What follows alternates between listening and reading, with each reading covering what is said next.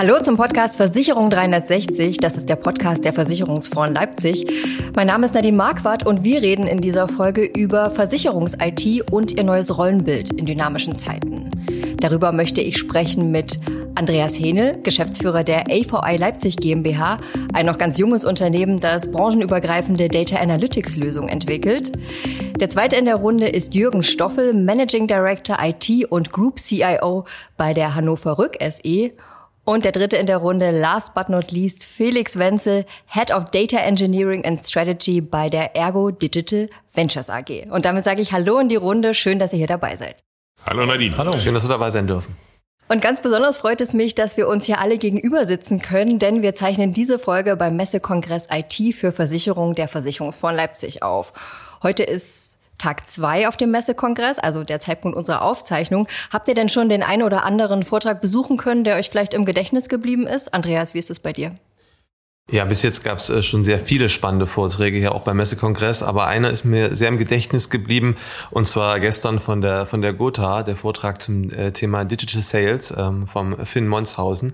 Äh, der hat einen sehr spannenden Vortrag äh, gehalten, ähm, wie man eigentlich äh, auch mit Zahlen sehr gut darstellen kann, äh, wie kann man eigentlich auch Digital Sales umsetzen, aber auch erfolgreich messen, was man da umsetzt. Ähm, aber es zeigt auch, oder ist auch ein sehr schönes Beispiel, ähm, der Finn ist äh, jemand, der einen begeistert auch bei so einem Vortrag und wo man auch sieht, dass auch der Mensch hinter der Technologie ganz wichtig ist, um, um, um IT, um digitale Themen auch äh, voranzubringen. Und Jürgen, wie ist das bei dir? Hast du dir schon was angucken können?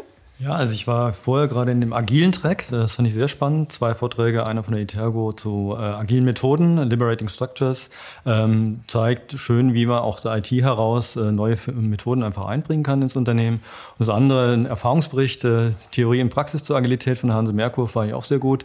Ähm, hat, hat vieles wieder getroffen, was bei uns auch äh, so läuft in dem Umfeld. Und gestern die Keynote fand ich besonders inspirierend von dem Professor Busch. Und Felix, wie ist bei dir gewesen? Absolut, äh, Jürgen, dem schließe ich mich an. Die Keynote äh, war echt äh, sehr inspirierend. Aber von der inhaltlichen Seite sind mir zwei Vorträge besonders aufgefallen. Zum einen von der Signal Iduna, die also tatsächlich großartig äh, unter dem Schlagwort CRM4U und äh, Dynamic Brain ähm, äh, ähm, so ein bisschen ihre ihre Queue, ihre ihre ihre Auftragsqueue, äh, egal ob Schrift oder Telefon, äh, einheitlich steuern. Das ist äh, wirklich äh, äh bemerkenswert und äh, die DEVK, die äh, schrittweise ihre Altbestandssysteme ablöst. Äh, ähm, und ich glaube, das Schlagwort ist da Komposit in einem System. Das hat mich auch sehr beeindruckt. In den Vorträgen und Diskussionen wird ja oft über die neue Rolle der IT gesprochen. Was genau definiert denn diese Rolle eurer Meinung nach, Jürgen? Ja, also für mich äh, ist halt besonders wichtig, dass die IT die Rolle des Business Enablers annimmt und konsequent äh, mitarbeitet, unterstützt und, und auch wirklich aktiv mitarbeitet an der Strategiedefinition, ähm, aber auch vor allem auch in der Umsetzung. Äh, und ich glaube, da sind wir ganz gut auf dem Weg äh, in vielen Unternehmen äh, in der ersten Rückversicherungsbranche. Und ich glaube, das ist, aber es gibt auch noch vieles zu tun und da sehe ich die Rolle zukünftig drin. Felix, mag du, magst du da vielleicht was ergänzen? Ja, gerne. Wobei äh, ich muss einen kleinen Disclaimer dazu äh, loswerden, denn äh, bei der Ergo Digital Ventures haben wir zwar ein übergreifendes Mandat für die Themen Advanced Analytics und jetzt auch für das Thema der, der Ergo-Datenstrategie. Nichtsdestotrotz bin ich Teil des Business und nicht Teil der IT. Und insofern äh, ähm, habe ich natürlich äh, die eine oder andere Idee, äh, was man sich von IT wünschen könnte, bin aufgrund meiner Vergangenheit da, glaube ich, aber auch einigermaßen neutral, äh, so dass ich da äh, vielleicht auch äh, tatsächlich mitreden kann.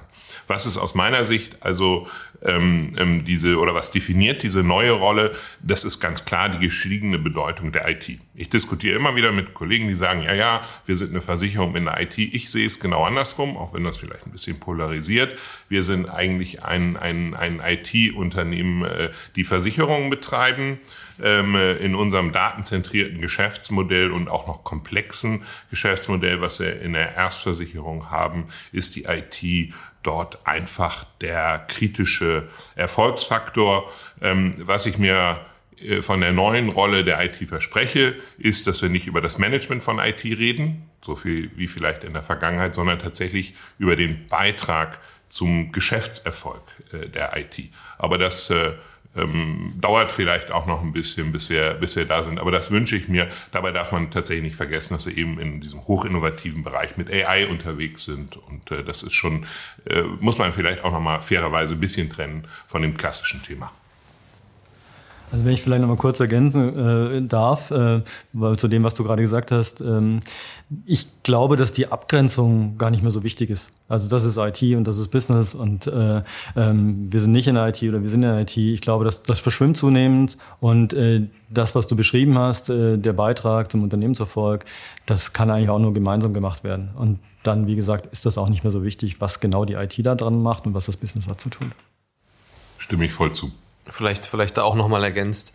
Ähm, ich sehe das ja auch in den Projekten äh, sehr stark, dass ähm, die IT und der Fachbereich viel, viel stärker einfach auch äh, zusammenrücken.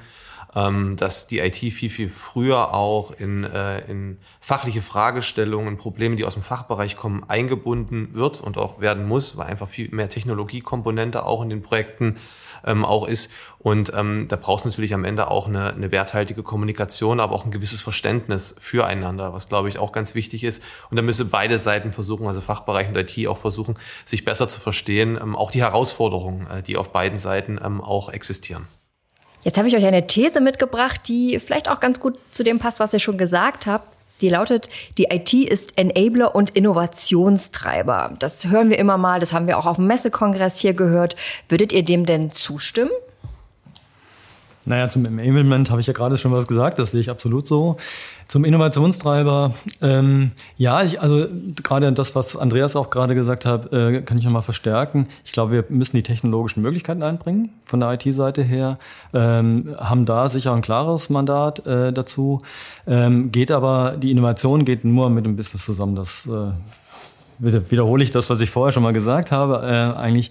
Ähm, in der Rückversicherung, aus der ich jetzt komme, ist das mit den Innovationen ein bisschen schwieriger als in der Erstversicherung. Da können die Kollegen bestimmt ein bisschen mehr dazu sagen.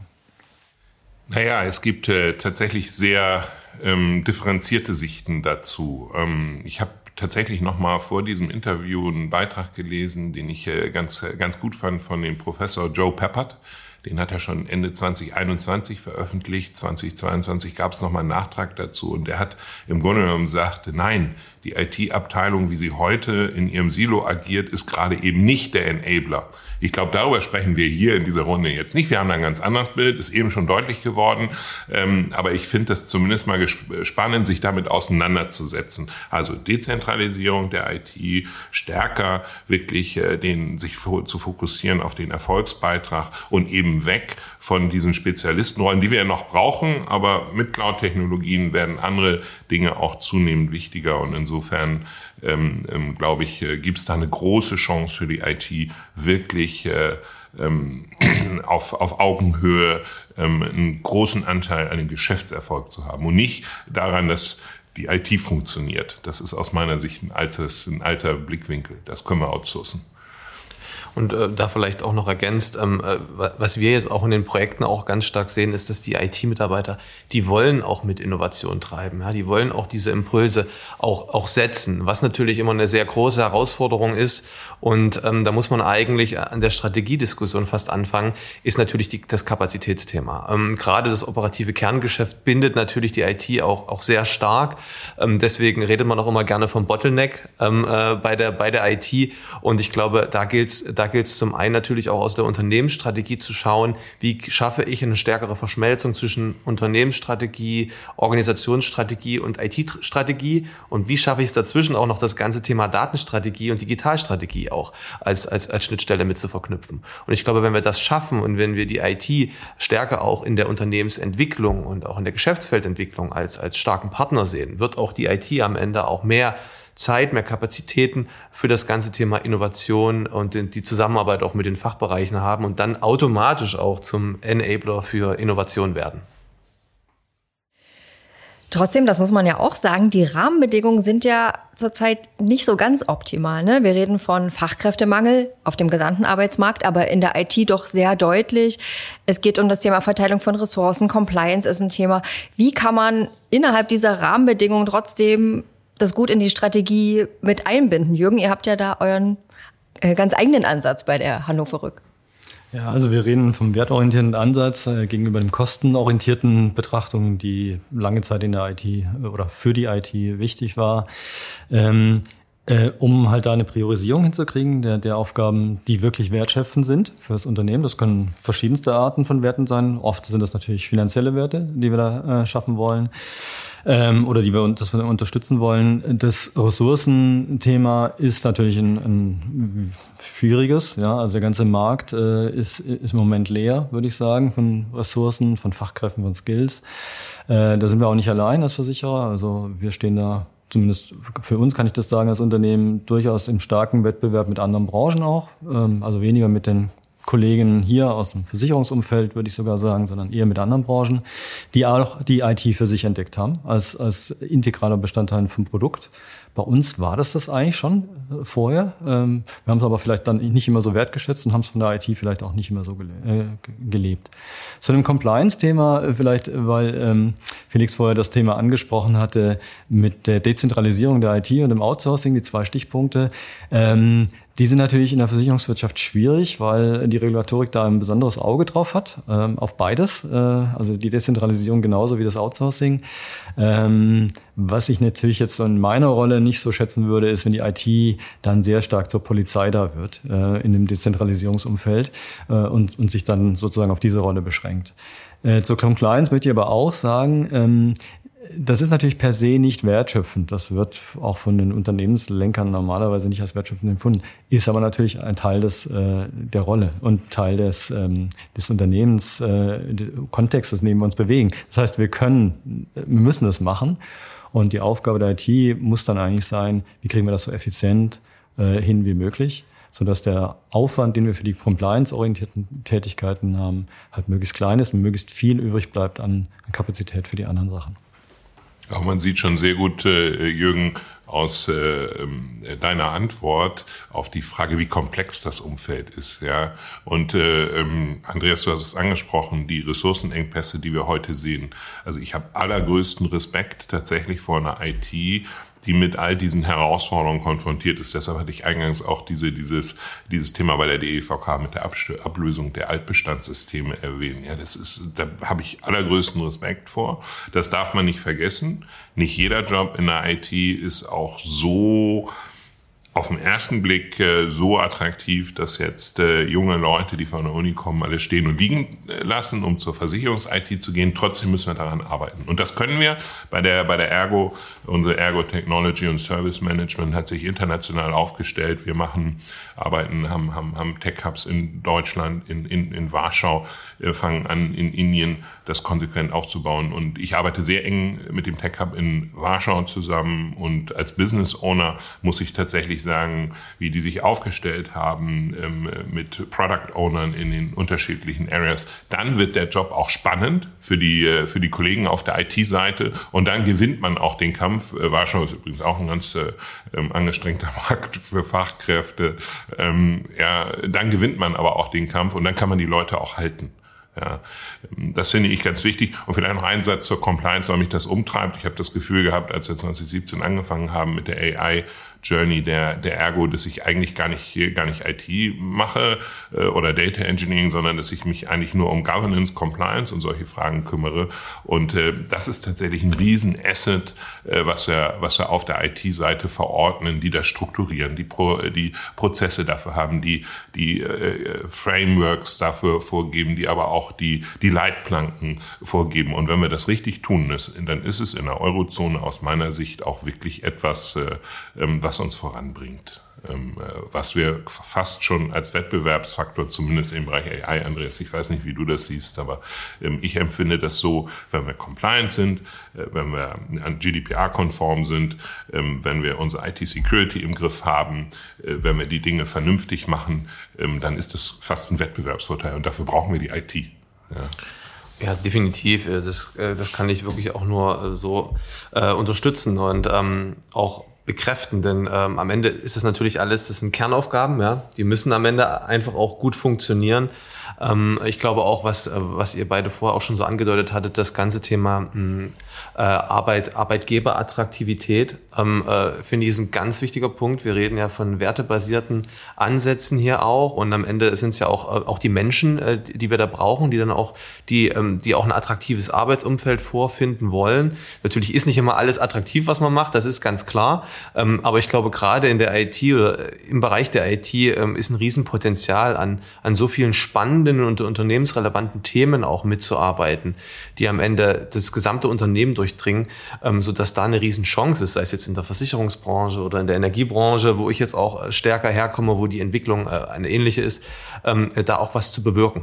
Und ich glaube, das ist aber ein Thema, das muss man eben auch als Unternehmen spielen. Man muss das spielen, dass man attraktiver Arbeitgeber ist und man muss das eben, wie ich vorhin auch schon sagte, man muss es strategisch verankern und dann ins operative Geschäft auch dann auch ähm, runter, dann auch ähm, ähm operativ bekommen. Das ist, glaube ich, ein ganz wichtiger Punkt und, und da hapert es manchmal auch von der Strategie runter ins operative Geschäft.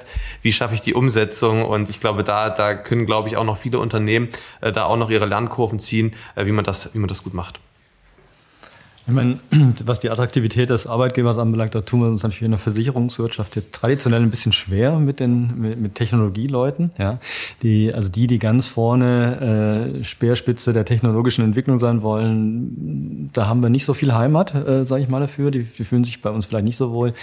Wir brauchen aber schon die Leute, die genau diese Innovationen reinbringen, die aber eben auch dann mit den Businessleuten, also mit dem mit dem engeren Sinne, was wir in der Versicherung, Rückversicherung machen, äh, zusammenarbeiten wollen und darin auch den Mehrwert sehen, also für das eigentliche Kerngeschäft dann was zu machen und nicht Technologie der Technologie willen. Ja.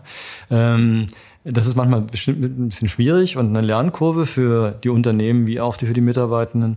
Ähm, aber äh, ja, also da müssen wir, glaube ich, schon noch ein bisschen was machen. Ähm, Employer Branding ist da vielleicht das Buzzword of the Day, ja, aber ähm, insgesamt, glaube ich, hat die Versicherungswirtschaft noch ein bisschen Potenzial.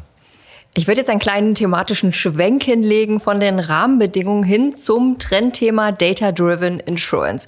Das ist ja auch euer Thema, Felix und Andreas. Wie sieht denn die Rolle der IT bei datengetriebenen Projekten aus? Wie ist da der Status quo? Was würdet ihr sagen? Also ich würde sogar mal noch ein Stück äh, früher anfangen. Ich bin jetzt seit äh, über zehn Jahren jetzt äh, in den Branchen unterwegs mit der Entwicklung von datengetriebenen Geschäftsmodellen. Und das ist ganz spannend. Am Anfang, als ich angefangen habe, ähm, hat man wirklich gesehen, wenn jetzt der Fachbereich spannende Themen hatte, die er, die er umsetzen wollte, Fragestellungen, die er vielleicht auch mit Daten lösen wollte, hat man oft gerade so in einem Projektstart festgestellt, da saßen die ganzen Fachbereiche drin. Ähm, dann saß da vielleicht noch jemand aus dem Datenschutz drin, ähm, aber aus der IT saß da keiner drin.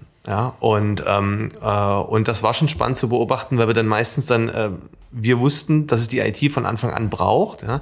Ähm, äh, die muss man ja auch von Anfang an reinholen in so ein Projekt, ähm, weil am Ende da ja auch dann dementsprechende Zuarbeiten geleistet werden müssen. Aber am Ende auch die Sichtweise total wichtig ist. Was ist eigentlich technologisch möglich, um die Fragestellung, die ich da habe, am Ende auch zu beantworten? Ähm, Im Speziellen ging es da immer ganz stark um das ganze Thema, wie gehe ich mit Kundendaten um? Aus welchem System bekomme ich Kundendaten? Was kann ich mit den Kundendaten alles machen? Ähm, äh, und äh, da war dann ganz spannend äh, in der Diskussion, dann haben wir gemerkt, ähm, äh, dann auch im späteren Verlauf des Projektes, wir hätten sie von Anfang an gebraucht, denn im Projekt haben wir dann gemerkt, wenn man die IT nicht rechtzeitig dazu holt und man braucht dann zum Beispiel Daten aus den Systemen oder es müssen Schnittstellen gebaut werden, ähm, dann, dann fängt man im Projekt an, diese Arbeiten erst zu machen. Ja? Und ähm, wir haben auch ganz viele wichtige Fragestellungen innerhalb, innerhalb der Projekte dann immer bekommen, aus der IT heraus, was wir zu beachten haben, wenn wir mit Daten arbeiten wollen. Und ähm, ich habe aber gemerkt jetzt, weil wir über den Status Quo auch reden, ähm, dass sich das gewandelt hat. Ähm, äh, äh, dass wir jetzt oft feststellen, dass schon von Anfang an auch die IT in den Projekten mit, mit involviert ist, dass die ähm, IT dann aber auch, und das ist das Spannende, auch was dann passiert in den Projekten, ähm, dann, auch, äh, dann auch aktiv mitarbeitet und aktiv mitarbeiten will. Das war früher dann eher nicht so. Man hat sich eher so ein bisschen vor den Kopf gestoßen gefühlt. Warum werden wir nicht rechtzeitig mit eingebunden? Ähm, ihr braucht doch von uns relativ äh, viele relevante Informationen das hat sich in den Projekten geändert dann und dann laufen solche Projekte natürlich ganz anders. Sie laufen viel, viel flüssiger. Ähm, am Ende ist die Zusammenarbeit, ja, diese kollaborative Zusammenarbeit zwischen den einzelnen Bereichen total wichtig und das macht es für uns dann auch als derjenige, der so ein Projekt leitet, dann auch viel, viel einfacher, solche Projekte umzusetzen. Deswegen die IT muss von Anfang an dabei sein. Ähm, sie muss, sag ich mal, diese Brücke auch zwischen Technologie und Fachverständnis auch in Teilen schaffen. Äh, und ähm, ich glaube, da sehe ich dann aber auch noch, das vielleicht noch ergänzend, auch noch eine andere Rolle. Ich glaube, das ist auch zur IT zur Unterstützung brauchst, auch diese Schnittstelle im Bereich ähm, der, der datengetriebenen Methodiken. Also gerade das ganze Thema Data Science wird ein ganz wichtiger Punkt. Da wird ja auch immer ganz oft diskutiert, liegt das in der IT, liegt das im Fachbereich? Da würde mich dann mal auch vielleicht eure, eure Meinung dazu interessieren. Wir sehen, wir sehen es oft, es ist ein Schnittstellenthema äh, und ähm, äh, ein ganz wichtiges Thema, was auch eine Chance für die IT ist ähm, äh, sich da auch evolutionär zu entwickeln in so eine Rolle rein. Und ähm, ja, mich würde mal interessieren, wie, wie, wie seht ihr das? Wie siehst du das vielleicht, Felix? Ähm, lass mich dazu gleich kommen. Also zunächst äh, ähm, total dabei, mhm. ähm, äh, gerade in dem, in dem Umfeld äh, von datengetriebenen Vorhaben und Initiativen. Das sind hochintegrative vorhaben. Das macht sie auch so komplex und deshalb scheitern auch so viele Initiativen in dem Umfeld, weil du einfach äh, ein Riesenthema hast. Äh, du hast schon teilweise Rollen, Data Scientisten, ähm, Business-Kollegen, ähm, Kollegen von der, von der Legacy IT, dann Kollegen, die vielleicht neuere AI-Themen äh, entwickeln und operationalisieren, die zusammenzubekommen, äh, dem Ganzen auch noch irgendwie ein Business Case überzustülpen ähm, und das erfolgreich ähm, über die Ziellinie zu bringen. Ähm, da bin ich total ähm, dabei. Was mir aber nochmal wichtig ist, und ich habe vorhin bewusst gesagt, äh, datengetrieben. Wir haben ein datengetriebenes, äh, Entschuldigung, ich habe gesagt datenzentriertes. Ne? Ich wollte nämlich nochmal auf die, den Unterschied zwischen datenzentriert und datengetrieben ähm, hinweisen.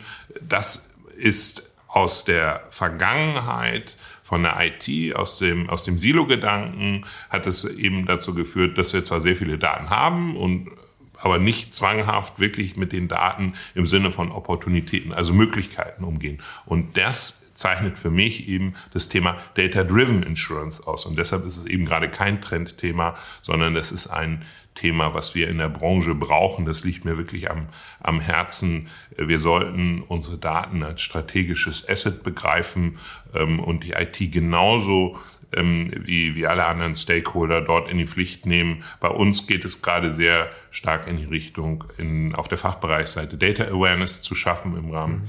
der Umsetzung der, der Datenstrategie. Äh, denn die IT äh, kann das auch nicht alleine. Das wäre zu viel von IT verlangt.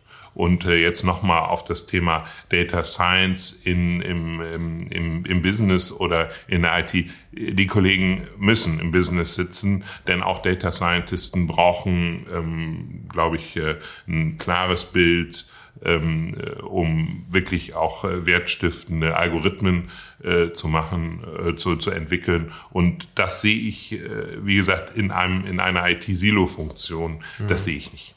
Also wir haben tatsächlich die ersten Data Scientisten, die sich so genannt haben, in der IT eingestellt äh, vor diversen Jahren äh, und haben da äh, von da aus die neuen Technologien getrieben, also insbesondere KI-basierte Methoden. Wir haben natürlich ganz viele Leute, die Data Analytics, Data Science machen, die es aber nie so genannt haben, also die ganzen Aktuare und, und so weiter in verschiedensten Fachbereichen bei uns. Heute würde ich sagen, es ist sowohl als auch. Auf deine Frage, Andreas, wo ist es verortet? Ähm, wir haben weiter ein Team in der IT, äh, die unter anderem technologische Grundlagen legen, Plattformen schaffen, Data äh, Lakes und so weiter. Auf der einen Seite aber auch die Methoden nochmal in der Community bespielen. Also weltweit bei uns äh, sozusagen diese Community der Data Scientisten tatsächlich am Leben halten und auch immer wieder befüttern mit, mit neuen äh, Themen, mit neuen Methoden und dem Austausch halt fördern. Und von daher gibt es da schon eine Rolle, auch in der IT, von meiner äh, Sicht aus, äh, für Data Science. Aber ähm, es geht natürlich immer nur mit dem Business, um dann wirklich Wert erster Data Science zu schaffen. Und ich hatte ja vorher schon gesagt, ich sehe die Grenze nicht mehr so scharf zwischen IT und Business. Von daher ist die Frage dann letztlich für mich auch nicht so entscheidend. Ja, also ich, ich, ich glaube auch, das ist auch nochmal ein ganz wichtiger Punkt, den man, den man jetzt hier herausstellen sollte. Ähm, das ist, äh, das ist, glaube ich, wie du sagst, ja, es ist, ähm, ob es jetzt in der IT oder im Business ist, ist es nicht so wichtig. Ich glaube, ist das IT und Business enger zusammenrücken. Ja, Absolut. das ist, das ist, das ist, glaube ich, ja. der Punkt. Das ist das, was, was du auch meintest, Felix. Ähm, äh, dieses Zusammenrücken, das, das schafft am Ende ja diese Werthaltigkeit auch in der Zusammenarbeit, im Wissenstransfer, in der Kommunikation, weil das haben wir auch noch gar nicht besprochen. Data Analytics ist ja stark auch ein Kommunikationsthema. Ja, ähm, gerade auch im Unternehmen. Du hast vorhin gesagt gehabt, der Fach, der Fachbereich muss eigentlich gerade gestafft werden, um, um stärker auch mit Data Analytics zu arbeiten. Da reden wir auch von Data Literacy, ja, und solchen Themen. Äh, und das ist, glaube ich, auch ein ganz wichtiger Aspekt, ähm, der, der da auch eine Rolle spielt. Wie schaffe ich am Ende die Kommunikation Richtung IT, Richtung Fachbereich? Ja, und vor allem dann in, über die Kommunikation auch die Diversität der verschiedenen Sichtweisen und Kenntnisse zusammenzubringen, die dann letztlich was Neues schaffen können. Zum Abschluss möchte ich mit euch gerne noch ein kleines Trend-Ranking machen. Auf die Frage habe ich mich besonders gefreut. Ich habe neun IT-Trends mitgebracht. Die sind Deep Learning, KI, Plattformen, Cloud Computing, Data Analytics, IoT, Low-Code, offene APIs und RPA Process Mining. Man kann ja mal alles schlecht gleichzeitig angehen. Auf welche drei sollte, sollten sich die Versicherer eurer Meinung nach äh, jetzt fokussieren? Also sagt mir gerne, was sind eure Top drei und vielleicht auch kurz warum. Jürgen, was sind denn deine Favoriten? Also mein Top 1 ist Data Analytics. Äh, das umfasst auch äh, verschiedene andere Themen, die wir aufgeführt haben. Also Deep Learning, KI äh, ist, ist für mich Teil des Data Analytics. da bin ich nicht so differenzierend, was die Einzelmethoden anbelangt. Das ist für mich der größte Treiber. Ähm, die Plattform, hatte ich gerade schon erwähnt, ist für mich ein weiterer Punkt, der wichtig ist zu schaffen. Plattform im Sinne von, dass wir darauf auch wirklich verschiedenste Geschäftsmodelle, verschiedene Innovationen auch bauen können. Und für mich vielleicht nicht so sehr das Thema RPA, wie es hier genannt ist, als Automatisierungsthema, aber generell Prozessautomatisierung, um Effizienten zu schaffen, ist für mich ein großes Thema. RPA ist da nur ein äh, Baustein da drin, äh, eher eine, eine Zwischentechnologie, würde ich sagen, trotzdem wichtig, aber eigentlich geht es darum, eher so End-to-End-Automatisierung hinzubekommen. Andreas, was wären deine Top 3 Favoriten? Deckt sich's oder was anderes?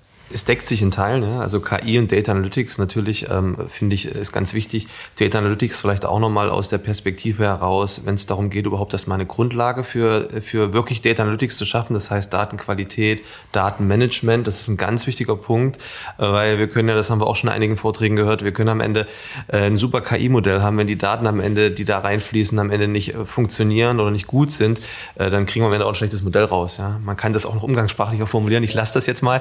Ähm, äh, das ist auf jeden Fall ein ganz wichtiger Punkt. Dann aus meiner Perspektive das ganze Thema ähm, ähm APIs ist ein ganz wichtiges Thema. Das Thema Schnittstellen sehe ich als ganz wichtigen Punkt. Ähm, wir diskutieren das immer, äh, diskutieren das immer ganz oft. Muss man die, muss man die Systeme, die Kernsysteme so weit individualisieren, dass man das rausbekommt, was man will, oder muss man, braucht man eher flexible Schnittstellen, ähm, äh, um dann auch datengetrieben arbeiten zu können? Ich glaube, man, man sollte die, die Kernsystemwelt nicht immer neu erfinden, weil ich glaube, das ist auch so ein Thema, warum die IT am Ende so stark auch zu kämpfen hat, ressourcenseitig, sondern ich glaube, man muss eher auch über flexible Schnittstellen nachdenken. Ähm, das ist für mich ein ganz wichtiges Thema. Und äh, das Thema Process Mining und Low Code, ich sehe es so ein bisschen fast auf einer, auf einer Ebene. Ähm, äh, ich würde jetzt mal auf das Low Code-Thema eingehen, weil wir hatten es gerade auch, ähm, Low Code aus der Perspektive, wir haben ja auch gesagt, der Fachbereich muss stärker befähigt werden. Ja? Und ähm, äh, der Fachbereich wird stärker auch mit Technologien arbeiten, ja? kein Excel mehr. Ja? Dann gibt dann das Thema Reporting über Power BI, über wie geartete BI-Tools auch, wird, wird stärker auch operativ genutzt werden. Dafür brauchst du natürlich zum einen auch ein gewisses Verständnis und, und auch dann eine gewisse Eigenarbeit damit auch. Und da kann Low-Code natürlich sehr unterstützen, ähm, dann auch selber auch aus dem Fachbereich Sachen anzustoßen, neue Reports zu entwickeln, neue Logiken auch aufzusetzen und mit Daten zu arbeiten. Und Felix, damit hast du das Schlusswort und deine Top 3. Ja, vielen Dank äh, äh dafür. Check an Data Analytics, wobei ich dazu sagen muss, das ist für mich auch der Oberbegriff für KI und Deep Learning. Deshalb hm. mache ich es mir da einfach. Aber Jürgen, genau, was du gesagt hast. Äh, ich persönlich äh, halte das Thema Cloud Computing ähm, tatsächlich momentan ähm, ähm, vielleicht nicht so sehr für einen Trend, aber für etwas, was man unbedingt im, im Blick haben muss. Ähm, niemand, niemand will in, in 15 Jahren noch äh, Data Center in der Größe haben, wie wir sie momentan noch haben. Wir werden sie einfach nicht betreiben können. Stattdessen müssen wir uns mit Cloud beschäftigen, Multicloud. Das braucht neue Fähigkeiten, das braucht Erfahrung, das hat eine Lernkurve. Deshalb ist das für mich etwas, ähm, was man nicht äh, vernachlässigen kann. Und zum Thema, zu meinem letzten Favoriten, Low-Code, kleine eine ganz kurze Anekdote. Als ich angefangen habe zu studieren, habe ich einen großartigen Informatikprofessor gehabt, der mir versucht hat, die Grundlagen von C und C beizubringen. Und der hat äh, gesagt, es wird, es gibt immer zwei Sorten von Menschen auf der Welt. Die, die programmieren können und die, die es nicht können und es nutzen. Und seit wirklich derzeit knabber ich da dran und sage, das kann doch nicht wahr sein. Du kannst doch nicht so viele Menschen, die nicht programmieren können im Sinne von saurer Semantik und die nichts mit Themen wie Unit-Test und Developer und so anfangen, die kannst du doch nicht komplett ausgrenzen. Und äh, ich kämpfe, da bin ich auch ein bisschen Evangelist, muss auch manchmal meine eigenen Mitarbeiter da sehr stark motivieren. Ich kämpfe äh, darum, ähm, mit eben äh, Low-Code-Tools ähm, so ein Stück weit das Thema Programmierung zu demokratisieren. Dabei dürfen wir nicht aus dem Auge verlieren, ähm, Performance, Effizienz, Sicherheit, alles klar. Niemand äh, sagt, dass der Fachbereich morgen seine komplette, äh, sein komplettes Backend selber äh, programmiert. Aber in vielen, vielen Bereichen würde es auch Programmierern, die auf ihrer Insel, egal ob es jetzt Java oder Python oder äh, COBOL ist, äh, leben, wird es denen gut tun, wenn sie sich noch mehr mit solchen Tools auseinandersetzen. Dann brauchen wir auch nicht so viel outzusourcen, weil wir dann einfach produktiver sind. Mit Felix Wenze, Jürgen Stoffel und Andreas Henel habe ich über aktuelle Entwicklungen in der Versicherungs-IT gesprochen, hier beim Podcast Versicherung 360. Damit sage ich vielen Dank an euch und natürlich weiter einen interessanten Messekongress IT für Versicherungen. Dankeschön. Danke, Danke Nadine. Wenn Sie mehr zu aktuellen Trends der Versicherungsbranche hören wollen, dann abonnieren Sie gerne diesen Podcast. Sie finden uns unter dem Namen Versicherung 360 auf allen bekannten Podcast-Plattformen. Und ich würde mich freuen, wenn Sie wieder dabei sind bei der nächsten Ausgabe. Vielen Dank fürs Zuhören.